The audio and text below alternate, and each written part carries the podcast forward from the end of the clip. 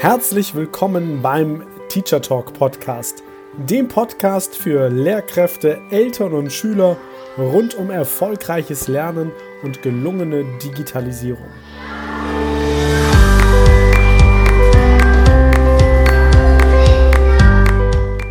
Ist zeitgemäßes Lernen digital? Und wenn ja, wie digital genau? Was ist eigentlich Digitalisierung im Bildungsbereich? Wie verändert sich Lernen durch Digitalisierung? Und wie sieht dadurch die Schule der Zukunft aus? Viele spannende Fragen und noch viel mehr spannende Antworten erhältst du in genau diesem Podcast.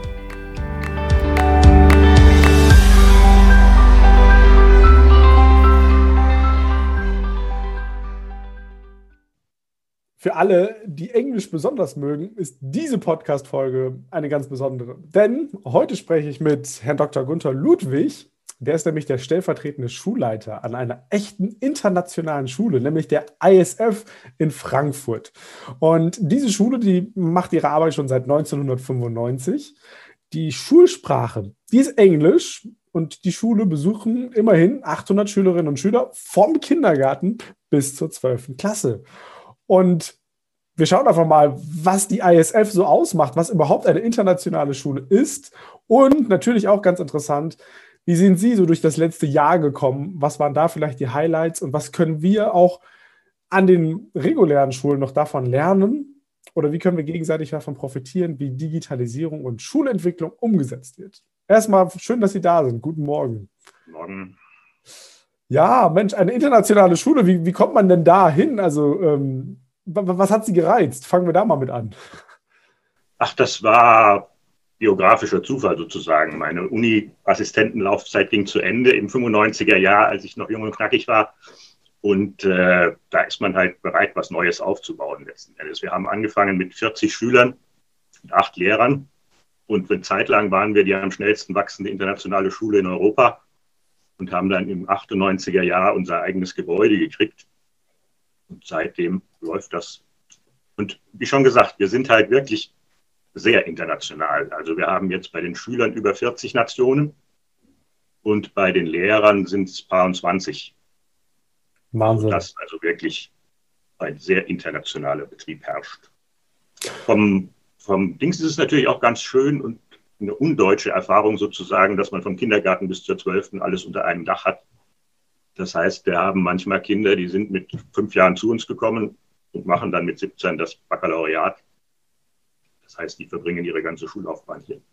Auch im gleichen Gebäude tatsächlich. Ja. Das ist ja wirklich auch, auch sehr undeutsch. nicht, so, nicht so separiert und gegliedert und ja. ja.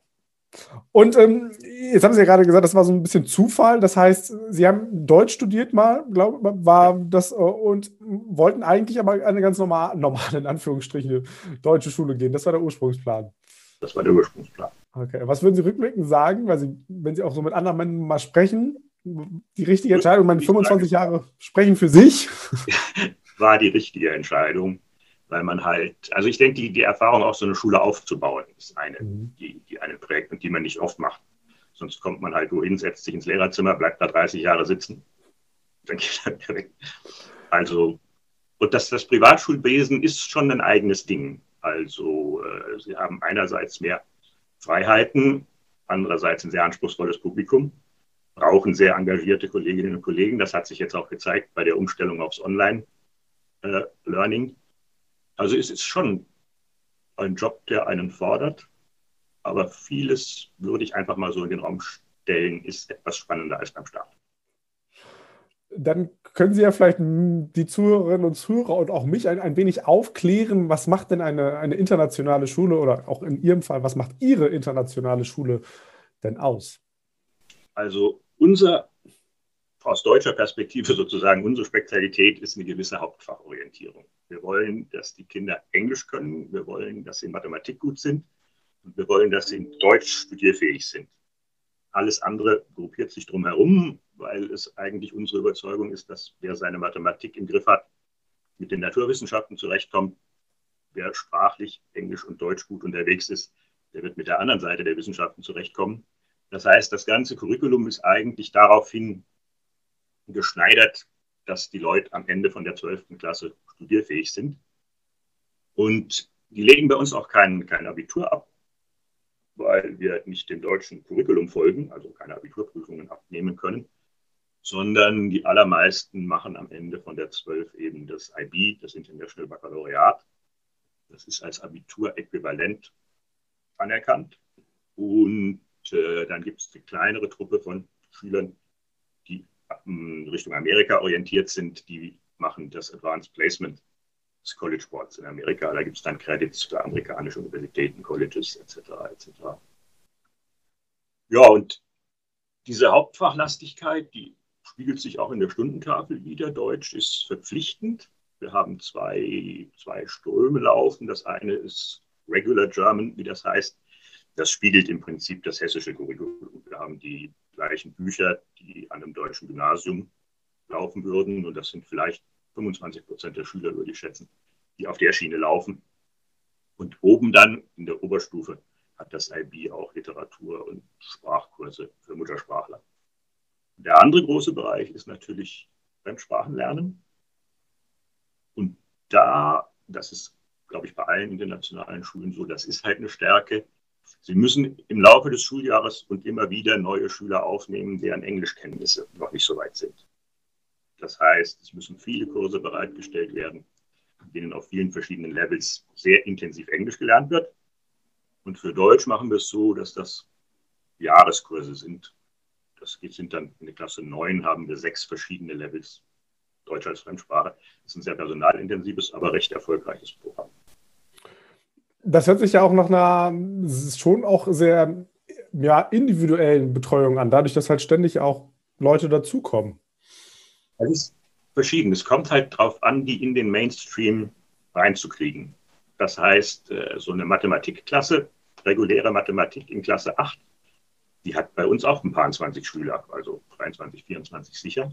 Aber das müssen halt Leute sein, die diesem Unterricht auf Englisch folgen können und deren Mathematik so gut ist, dass sie ihm folgen können. Das heißt, gesetzt den Fall, jemand kommt jetzt in der siebten Klasse von der deutschen Schule zu uns, dann kann man mit hoher Sicherheit sagen, dass der erstmal in Intensive English landet, so heißt das. Das heißt, der kriegt eine Weile lang keine Gesellschaftswissenschaften, kein Musik, kein Dings, kein Danks, sondern intensives Englisch, bis er da mitlaufen kann. Und viele, weil das nationale Curriculum hier in Deutschland mathematisch so ein bisschen hinterherhängt, habe ich den Eindruck. Viele landen auch erstmal in intensiver Mathe. Also die kriegen auch noch Förderung in Mathematik. Das heißt, ähm, die haben im Prinzip ein Jahr Zeit. Also Intensive English Kurse gibt es bei uns per Term. Eins, zwei, drei, ja genau. Also nach einem Jahr hier müssen sie so weit sein, dass sie in den Regulärklassen auf Englisch turnieren. Sie haben vorhin gesagt, äh, auch sehr unterschiedliches Einzugsgebiet. Das heißt, was sind das für Kinder? Wo, wo kommen die her? Wer schickt sein, sein Kind auf eine internationale Schule? Also es gibt die Deutschen, die für meine Begriffe schon immer einen überraschend hohen Anteil äh, gestellt haben. Das sind Leute, die halt sehr gezielt eine internationale Erziehung für ihre Kinder haben wollen, mit dem Hintergrund, dass die sich vielleicht später beruflich, studienmäßig, dritter Zyklus im Vereinigten Königreich oder in den Staaten bewegen werden. Da gibt es auch oft Verwandte, die da drüben sind. Oh, der soll dann zum College rüberkommen. Mhm. Also so eine internationale Orientierung. Und das andere ist natürlich, das ist eigentlich unsere Raison d'être, warum wir gegründet worden sind, äh, das war damals, die Industrie- und Handelskammer hat das gepusht, zusammen mit dem Land und den großen Firmen hier im Rhein-Main-Gebiet. Also die Flughafen AG, die Banken, Opel und äh, damals noch die Höchst AG. Weil die natürlich immer, mit, immer mehr damals, ja, der Trend ist eigentlich noch, da Mitarbeiter haben, die für zwei, drei Jahre mit ihren Familien aus den verschiedensten Ländern kommen. Und die brauchen, also denen ist nicht damit gedient, wenn die zwei Jahre eine deutsche Schule besuchen, gewissermaßen. Das, da fallen die gnadenlos zurück, da passiert nicht viel. Das heißt, die müssen kompatibel bleiben, sage ich mal, anschlussfähig bleiben für die nächste Station ihrer beruflich unterwegs sein Eltern. Und da gibt es auch wieder welche, wenn wir schon über Kundschaft reden, wo sich das dann so entwickelt hat, dass die bleiben. Also da, da sind Familien aus Korea oder aus Indien sind gekommen für zwei, drei Jahre, haben sich dann entschlossen oder es hat sich beruflich so ergeben, dass sie hier bleiben. Und die haben dann oft auch ein Interesse daran, dass ihre Kinder bei uns ihre Schullaufbahn zu Ende machen. Andererseits gibt es auch wieder welche, die sagen, nach der vierten Klasse ist gut, habt ihr genug Englisch gelernt und die dann aufs deutsche Gymnasium wollen. Also das ist ein weites Feld, viele verschiedene. Ah, das heißt, es gibt aber auch, auch Schülerinnen und Schüler, die von Ihnen dann ins staatliche System zurückwechseln. Ja, also das ist eine der Aufgaben von diesem Deutschprogramm, das möglich zu machen. Mhm. Weil wenn Papa jetzt versetzt wird in die Lüneburger Heide oder wo auch immer, wo es keine internationale Schule gibt, dann müssen die natürlich in die Schule gehen können. Das funktioniert ganz gut, weil halt durch diese Hauptfachorientierung. Also wir sind ganz beliebt für Gymnasialempfehlungen nach der vierten Klasse, weil die Kids natürlich in Englisch extrem voraus sind. Deutsch funktioniert und Mathematik sind wir in Regel ein Jahr voran vom Curriculum. Das heißt, unsere, wenn sie nach der vierten Klasse aufs Gymnasium gehen, haben in der Regel einen sehr guten Start. Stichwort Hauptfachorientierung. Es gibt die anderen Fächer aber schon, oder gibt es die gar nicht? Sowas wie Geschichte, Politik, Wirtschaft, Musik. Ja, das war jetzt kam vielleicht etwas überzogen. Nein, nein. äh, klar, wir müssen ja dann oben im, im IB gibt es eine breite Fächerauswahl. Die, die, können auch Psychologie als Leistungskurs nehmen oder Geschichte, Economics. Äh, das ist alles da und von den Fremdsprachen natürlich auch. Wir machen Spanisch und Französisch ab der sechsten und Koreanisch und Japanisch für die Muttersprachler und eben Deutsch und Englisch. Das sind so sprachlich die Säulen. Und dann ist aber die Gesamtkommunikation immer auch im Kollegium untereinander Englisch. Ja, das ist ein Muss. Das heißt, alle E-Mails, alle Stundenpläne, alle mhm. Verlautbarungen, alle Covid-Warnungen, das muss alles auf Englisch sein. Ja, spannend. Würden Sie denn sagen, dass, also das im Vergleich zum staatlichen System, das, Sie haben jetzt vorhin auch gesagt, bei, bei Ihnen ist Mathe ein Jahr voraus. Also sind Sie insgesamt dem staatlichen System voraus? Wir haben jetzt ja viele Podcast-Hörerinnen und Hörer, die an einer staatlichen Schule arbeiten. Und was können Sie denen sagen, so auch als vielleicht als Ermutigung? Ja, wir, also voraus ist sicher das falsche Wort. Wir sind anders organisiert, weil wir examensorientiert arbeiten. Das muss man mal so sagen. Ähm, was wird am Ende von den Kindern verlangt in Klasse 12? Das ist wichtig und da arbeiten wir sehr gezielt darauf hin. Wir, können, wir haben halt auch die Freiheit, das in der Sprachenfolge zu machen. Also wir müssen niemanden durch Deutsch als Muttersprache durchkriegen, sondern der kann bei uns auch mit mhm. äh, Deutsch als sehr fortgeschrittene Fremdsprache äh, das Prüfungsfach belegen, gewissermaßen, was in der deutschen Schule natürlich nicht möglich ist. Ähnlich ist es bei dem IB mit der Mathematik. Da gibt es halt eben Higher Level, Standard Level und noch andere Kurse. Ähm, dann muss man natürlich den Leuten ganz offen sagen, wenn ihr nicht den Higher Level Mathe nimmt, dann wird die Uni, die ihr da angesteuert habt, äh, sagen, das ist es nicht. Oder wer, also extrem leistungsschwache Schüler, die, die ein sehr, na sagen wir mal, grenzwertiges IB zusammenbasteln, die legen dann halt ein Highschool-Diplom ab, amerikanischer äh, Prägung gewissermaßen. Und das ist in, in Deutschland natürlich nicht als Hochschulzugangsberechtigung da. Andererseits haben wir natürlich und das macht die Arbeit auch natürlich äh, erfreulich. Haben wir jede Menge Highflyer. Es gibt kaum ein Jahr, wo wir nicht zwei, drei Leute nach Oxford oder Cambridge schicken. Wahnsinn. Ja, das, wie, wie, gehen Sie denn um? Also Sie haben es gerade angesprochen, die, Sie werden ja auch eine Bandbreite an Schülerinnen und Schülern haben bei sich an der Schule. Also die gibt es ja immer. Selbst wenn ich immer höre, ich habe eine homogene Klasse, würde ich immer behaupten, die gibt es gar nicht. Ähm, was sind da so Ihre Maßnahmen der Differenzierung, der, der, der der, Mitnahme, der Inklusion? Also erstens äh, muss nicht jeder den Hafen von Korinth anlaufen. Die lateinische Version habe ich jetzt gerade nicht. Also es kann nicht jeder nach Oxford kommen, sondern mhm. man muss halt immer auf den individuellen Schüler, auf die individuelle Schülerin gucken. Mhm. Und die, ich mag das Wort nicht so, aber gut, das ist halt in der amerikanischen äh, Diskussion dieses Value Edit. Also was kann man dem Einzelnen, der Einzelnen äh, wie weit kann man die bringen gewissermaßen. Und das passiert halt gerade in der Oberstufe durch sehr intensives, und da hilft letzten Endes dann auch äh, jetzt die Digitalisierung schon, in sehr individueller Einzelarbeit. Und wir haben halt, finde ich, das Beste, was ich bis jetzt gesehen habe in der Richtung, Student Life Organization heißt das. Das ist praktisch so eine Art institutionalisierte Nachhilfe unter Schülern. Das heißt, das ist, die organisieren sich auch selbst. Die kriegen von den Lehrern gesagt, wo Bedarf ist, wer mit wem. Dann bilden die Gruppen, neuerdings online. Äh, und die haben auch feste Zeiten. Also eine Stunde am Tag ist reserviert für, für diese Aktivitäten. Und das hilft sehr gut, weil Schüler halt von Schülern oft besser lernen als von Lehrern. Die, haben, die das begriffen haben, hatten vorher genau dieselben Schwierigkeiten wie die, denen sie es jetzt erklären müssen. Und das, äh, das hilft schon. Lernen also die, durch Lehren halt an der Stelle, ne? Ja, und die profitieren auch. Also wenn sie was jemandem erklären, dann haben sie es richtig begriffen. Insofern, äh, also wir unterstützen das stark und sehr, sehr viele Schülerinnen und Schüler sind in dem System involviert. Ich glaube, das ist auch ein wichtiger Punkt, dass man einfach Zeit einräumt für solche Dinge. Und da habe ich mich jetzt gerade gefragt, vielleicht können Sie noch was zur Stundentafel sagen. Also gerade im staatlichen System habe ich immer das aus meiner eigenen Schulerfahrung, aber auch in den Schulen, die ich betreue, das Gefühl, man ist immer so ein bisschen gehetzt. Das muss noch gemacht werden, aber es ist eigentlich viel zu wenig Zeit. Die Stundentafel gibt es nicht her.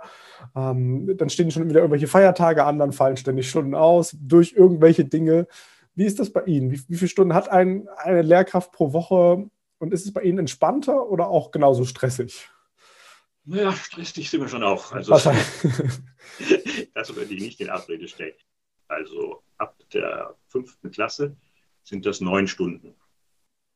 60 Minuten Stunden? Äh, 45 Minuten. Mhm. Also neun Schulstunden. Mhm. Davon ist eine Lunch und eine ist eben dieses SLO. Das entspannt die Sache schon mal, weil in dieser einen Stunde am Tag das ist natürlich so ein bisschen ein Stundenplan gefriemelt. Die kann nicht für alle gleich sein. Da muss man gucken, wer passt mit wem. Aber in der einen Stunde, das ist dann schon mal so ein Puffer. Eben für, für Sachen, die nachgearbeitet werden, für Schüler, die Schülern Nachhilfe geben, für die Jungs von Speech und Debate und Mädels von Speech und Debate, die sich auf den nächsten Wettkampf vorbereiten, etc. etc. Also das kann man dann schon leichter in dem Schultag unterbringen, wenn man fünf solche Stunden in der Woche zur Verfügung hat. Der Nachteil ist natürlich, wir verlassen alle erst um Viertel nach vier, halb fünf die Schule. Montag bis Freitag. Montag bis Freitag. Wahnsinn. Man verbringt also auch viel Zeit einfach miteinander und im Gebäude. So ist es. ja mal ein Fakt. Also ich, ich glaube, das ist ja, also das, das ist ja Stichwort Ganztagsschule, was, ja. was vielen ja auch, glaube ich, ja auch, auch Bauchschmerzen macht, weil sie vielleicht auch aus der Intention heraus Lehrkraft geworden sind, eben ja, den Tag auch ein bisschen anders strukturieren zu können. Vom Tagesablauf ist es das französische Modell, weil Teile unserer Mutterfirma Connections nach Frankreich haben. Also es ist ein langer französischer Schultag. Und wie viele Stunden hat eine Lehrkraft dann pro, pro Woche? In Deutschland sind das ja zwischen 23. Etwa, etwa dem, was die Kollegen und Kolleginnen vom Staat machen. Okay. Wir machen den Unterschied zwischen groß und klein nicht so gewaltig. Also es ist schon so, dass die 27, 28 Stunden, würde ich sagen, dass die auch in der Oberstufe von vielen Leuten abgeleistet werden. Und äh, ja, in der Grundschule sind es 28. Und Mittelschule, wenn sich das so zusammenstückelt, die Leute kriegen Stundenpläne in der Regel mit, naja, wenn es hart kommt, bis zu 30 Stunden. Aber normalerweise ist man mit 26, 27 im Stundenplan dabei. Was halten Sie an der Stelle denn von so Modellen? Gibt ja, glaube ich, zum Beispiel in Hamburg die Überlegung, auch das Stundendeputat unterschiedlich zu verteilen, je nachdem, was für ein Fach ich habe. Also bin ich eher leistungskorrekturmäßig intensiver unterwegs, dass ich dann weniger Stundenunterricht machen muss, weil ich ja mehr korrigiere. Also beispielsweise in Deutsch oder auch in der Fremdsprache als in Sportunterricht. Jetzt werden alle Sportlehrer, die mir gerade zuhören, sagen, das stimmt gar nicht, aber die Sportlehrer, die vielleicht nicht so viel korrigieren müssen. Kann man ja gut darüber diskutieren. Wie ist das bei Ihnen an der Schule? Ist das auch, gibt es da eine Differenzierung? Das ist natürlich äh, dadurch, dass wir wirklich vom Kindergarten bis zwölf gehen, sind da verschiedene Berufe unterwegs gewissermaßen. Also ein, ein Grundschullehrer ist halt ein anderer Beruf als äh, Mathematik in der Highschool oder gerade ein englischer Literaturkurs. Da, natürlich fallen da extrem Unterschiede an bei der bei der Korrektur. Noch krasser ist es, wenn Sie jemanden nehmen, der halt diese Intensivklassen unterrichtet. Das sind kleine Klassen. Gut, da wird intensiv gefördert. Das ist auch anstrengende Arbeit. Aber wenn es dann ans Korrigieren geht, hm, Also insofern, das ist nicht gerecht oder fair, das würde ich auch nicht behaupten, sondern das ist Schulalltag. Und in die Richtung zu denken, würde ich für sehr vernünftig halten. Ja, wir haben das bis jetzt ja auch nicht auf die Reihe gekriegt, aber äh, ich meine, klar, man, man guckt, wenn man Vertretungsstunden vergibt, der hat dies, der hat das. Aber es wäre sinnvoller, das, das systematischer anzugehen, wie Sie es eben vorgeschlagen haben. Ich wollte jetzt bei Ihnen kein Thema aufmachen, dass Sie Oh, jetzt. na, das Dauerthema. Also insofern, ja, ist ja auch, also ja, Gerechtigkeit, ne? das ist ja, Ja. kann man, glaube ich, immer, ist ja auch ein sehr persönliches Empfinden tatsächlich. Ja. Gibt es noch andere Maßnahmen? Sie haben das mit diesen Kursen gesagt, ähm, wo die Schüler sich gegenseitig Nachhilfe geben. Sie haben das mit den Intensive Courses gesagt. Gibt es noch andere Richtungen, wie Sie so ein bisschen personalisiert auf den einzelnen Schüler, die einzelne Schülerin eingehen, versuchen zumindest? also wir haben eine College Counselorin, also drei College Counselor, sorry, die beraten relativ intensiv ab der 10. Klasse mit den Schülern Zukunftsperspektiven. Also wo Bewerbungen, wie auch immer, wir fangen in der 11. Klasse in der Regel an, Bewerbungen zu konzipieren. Wir bieten jedem Schüler an, für fünf Universitäten rund um den Globus mit ihm oder ihr an Bewerbungen zu arbeiten. Das habe ich eben sozusagen, deswegen kam ich auf Counselor, das ist College Counseling. Das andere ist natürlich, wir haben eine Schulpsychologin. Das heißt, äh, können ganz gut umgehen zwischenzeitlichen Motivationstiefs oder so Geschichten. Also nicht Sprenitz in die Richtung nicht, aber doch intensive Beratung, wenn es nicht so läuft, wie es laufen soll. Ich glaube, das ist ja auch wieder ein ganz wichtiger Punkt. Also dieses Stichwort Lerncoaching, wie auch immer man es dann betiteln möchte, aber einfach ins Gespräch zu gehen mit den Schülerinnen und Schülern und mal face-to-face den Austausch zu suchen. Einfach zu sagen, ich, ich nehme dich wahr als Menschen. Jetzt haben Sie auch schon angesprochen, Digitalisierung es war ja für alle eine Umstellung, äh, egal ob staatlich oder nicht staatlich. Wie waren Sie denn vorher in dem Bereich aufgestellt oder grundsätzlich so in der Ausstattung? Fangen wir da mal mit an. Also in meinen 35 Jahren Schule hat es eigentlich eine große Revolution gegeben, das war das Interactive Whiteboard. Das hat den Klassenraum verändert. Also das hat äh, das Fremdsprachenlernen verändert und beschleunigt und ganz neue Methoden gebracht. Das hat äh, Literaturunterricht extrem verändert. Es ist halt allemal besser, wenn Sie plötzlich Gustav Gründgens kurz im Klassenraum haben, als wenn ein etwas diabolisch angehauchter Lehrer da den Mephisto gibt hinterm Pult. Äh, das hat Möglichkeiten eröffnet. Und wir waren zum Glück schon vor ein paar Jahren so weit, dass wir in allen Klassenräumen diese Interactive Whiteboards hatten. Und da ist natürlich, genau kenne ich mich da technisch nicht aus, aber da hängt natürlich auch ein Computer dran. Das heißt, wir können im Prinzip aus den Klassenräumen streamen. Und äh, das ist halt die zweitbeste Lösung. Wenn Schüler daheim sind und Schüler im Klassenraum sind, kann man die über diesen Stream anschließen. Die effektivste Form hat sich bei uns herausgestellt, zumindest so ab Klasse 6, ist tatsächlich Distanzunterricht pur. Also mit, mit Geräten, die keine Tablets oder sowas sind. Wenn der Lehrer an einem Laptop sitzt oder am Computer mit diesem Microsoft Teams, was eine Wunderwaffe ist, arbeitet und die ganze Klasse, wenn die Bandbreite es hergibt, sogar mit Videos dabei ist, das ist die effektivste Form von, von Fernunterricht. Und das bringt sehr gute Ergebnisse in der Oberstufe. Und ja, je weiter runter es geht, desto schwieriger wird es. Deswegen haben wir es jetzt auch geschafft, nach der neuesten Hessen-Verordnung die ganzen Grundschüler wieder reinzuholen. Und zwar nicht im Wechselunterricht, sondern dadurch, dass die 7 bis 8er, 7 bis 10er noch im Distanzunterricht sind, war genug Platz da. Das heißt, wir konnten die Klassen teilen und dann wird der Unterricht gestreamt von einer Klasse, wo der Lehrer ist, in eine andere, wo die Aufsicht ist. Ähm, man muss gucken, wie das weiterläuft. Das weiß im Moment niemand. Wir können das auch nicht durchziehen, wenn alle wieder da sind. Eine Schule kann nicht aus dem Stand ihre Räume und ihr Personal verdoppeln. Das ist halt das Problem, dem wir entgegensehen. Aber damit stehen wir, glaube ich, nicht allein. Da sind Sie in, in bester Gesellschaft, glaube ich, ja. Das, ähm, Nochmal zu, zu, dem Whiteboard finde ich ganz spannend, dass Sie sagen, dass das den Unterricht vorangebracht hat. Häufige Kritik am, am digitalen Whiteboard ist ja, es macht den, Lehrer, den Unterricht viel, viel lehrerfokussierter, weil das Ding halt vorne im Raum steht und dann irgendwie wieder alles so ein bisschen zentralisiert abläuft. Das kommt drauf an, wie man es einsetzt. Also, wie schon gesagt, mein Paradebeispiel ist immer, es ist sehr viel wirksamer und bringt die Diskussion auch sehr viel besser in Gang, wenn ich diesen, diesen einen Monolog äh, in vier Minuten zeige und man sich dann mit Theater auseinandersetzt, wie Theater ist, nämlich angucken, hören. Absolut. Und fürs Fremdsprachenlernen ist es halt so, dass da für meine Begriffe schöne Fortschritte erzielt worden sind von den Verlagen auch. Die Verlage bieten jetzt in der Regel die Fremdsprachenbücher auch als Versionen fürs Interactive Whiteboard an. Mhm. Da ist halt einfach so viel Methodenfaxenkram dabei. Also da können so Puzzles hin und her geschoben werden, da werden Videos eingespielt, da kann das nachgesprochen werden, etc. etc. Man kann das durchaus aktiv, also interaktiv benutzen und einsetzen, muss meiner Ansicht nach nicht zwingend zu dieser Lehrerzentrierung führen und hat halt den gewaltigen Vorteil, wenn, wenn man umschalten muss auf, auf die Ferne, auf Distanzunterricht, dass sie dieses Whiteboard und das, was immer sie da dran schreiben oder was immer sie da äh, machen, dass sie das nach Hause schicken können. Ja, auf jeden Fall. Wie, wie, ist das denn? Dürfen die Schülerinnen und Schüler ein eigenes Endgerät mitbringen oder haben sie irgendwie Tablet, Laptop-Ausstattung bei sich in der Schule?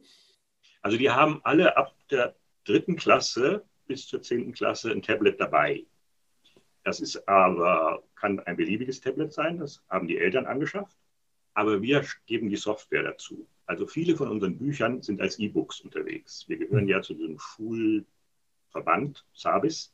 Das sind 70.000 Schüler äh, auf der ganzen Welt.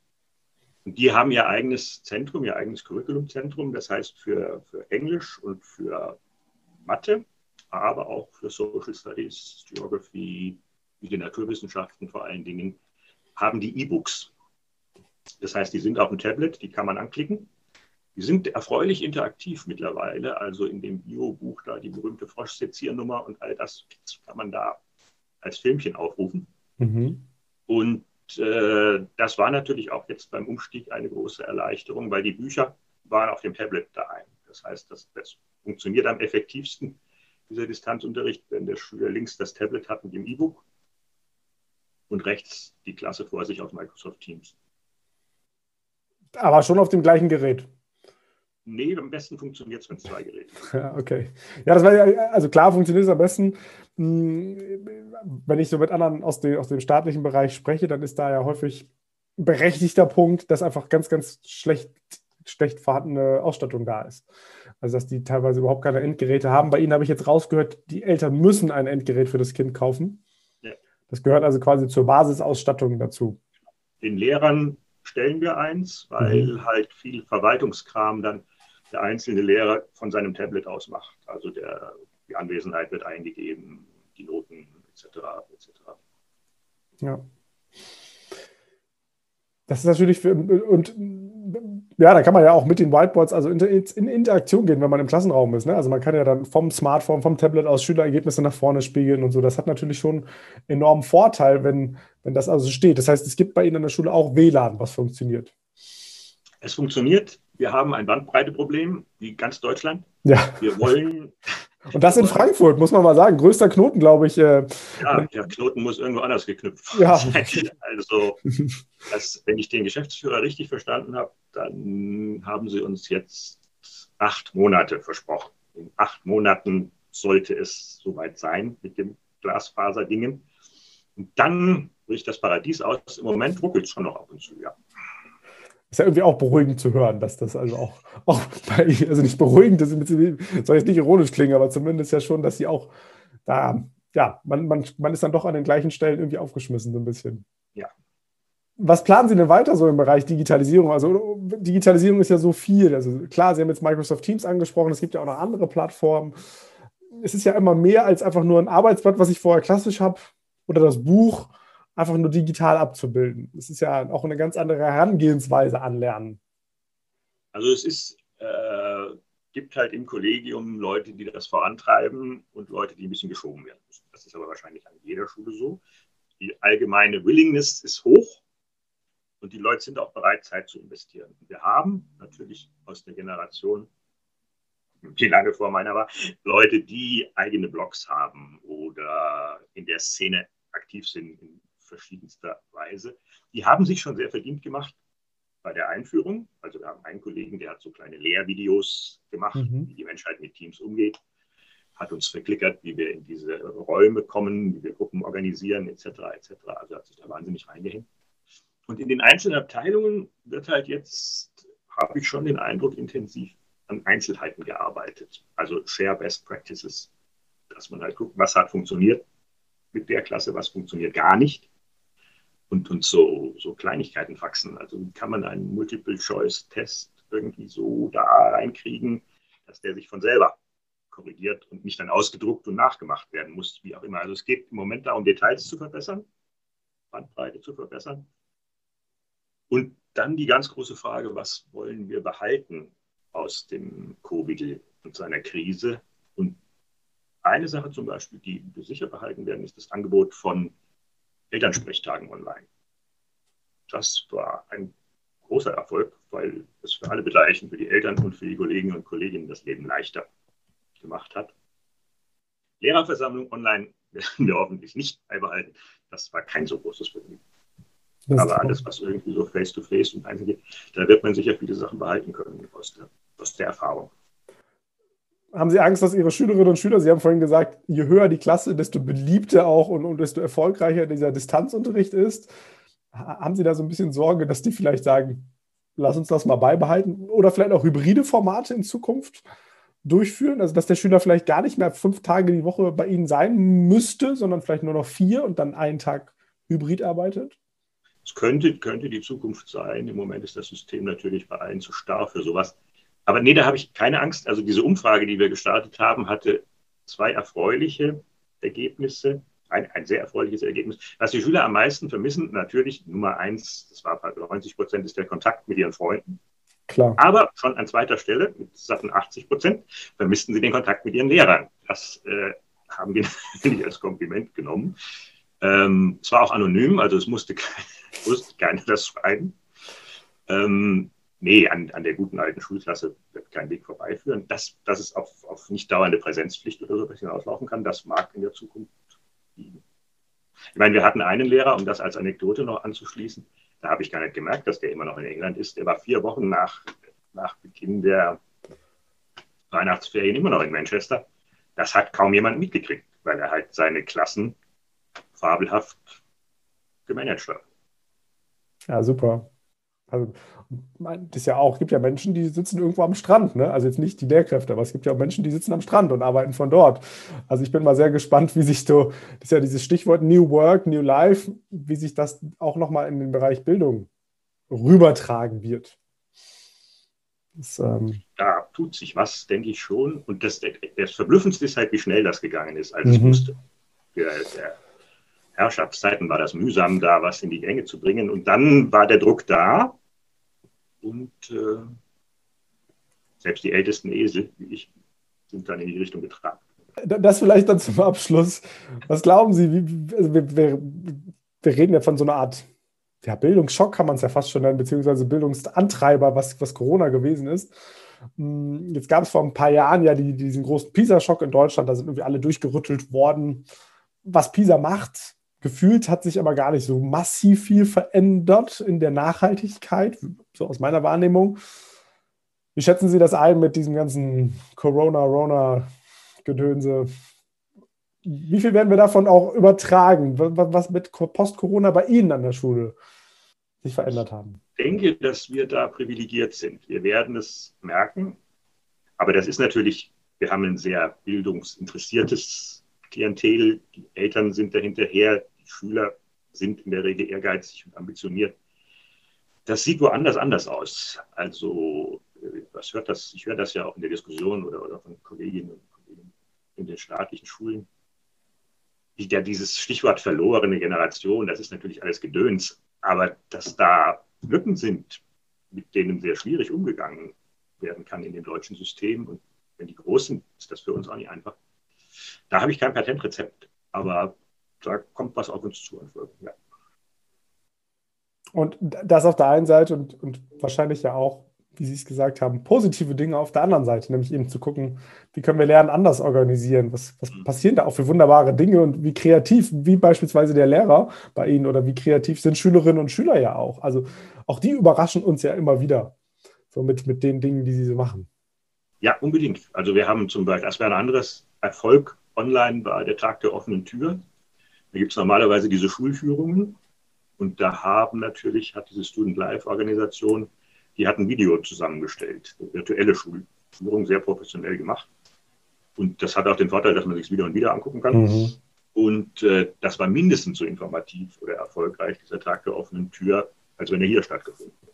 Also, das wir werden, wir werden vielleicht beide Formate in der Zukunft machen. Aber ja, gibt auch Vorteile. Dann vielen, vielen Dank für diese ganzen Einblicke. Das äh, mal ganz spannend zu sehen auf der anderen Seite des, des Schulsystems und doch irgendwie nebenan. Also Sie sind ja mittendrin im, im Getümmel. Und ähm, ja, herzlichen Dank für diesen Einblick, für Ihre Zeit.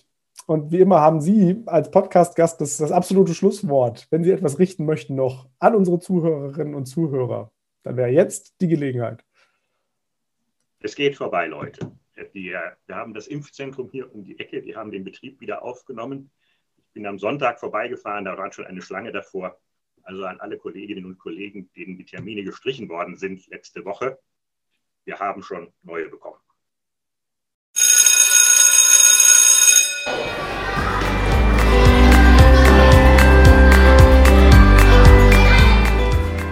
Das war der Teacher Talk Podcast. Weitere Infos findest du auch auf meiner Website www.sebastian-nüsse.de und auf meinem Instagram-Profil unter der-lernberater. In einem kostenlosen Telefonat erfährst auch du die drei Geheimnisse, wie du deinen Unterricht und den Unterricht des Kollegiums auf das nächste Level hebst. Schreib mir einfach eine E-Mail an post.sebastian-nüsse.de.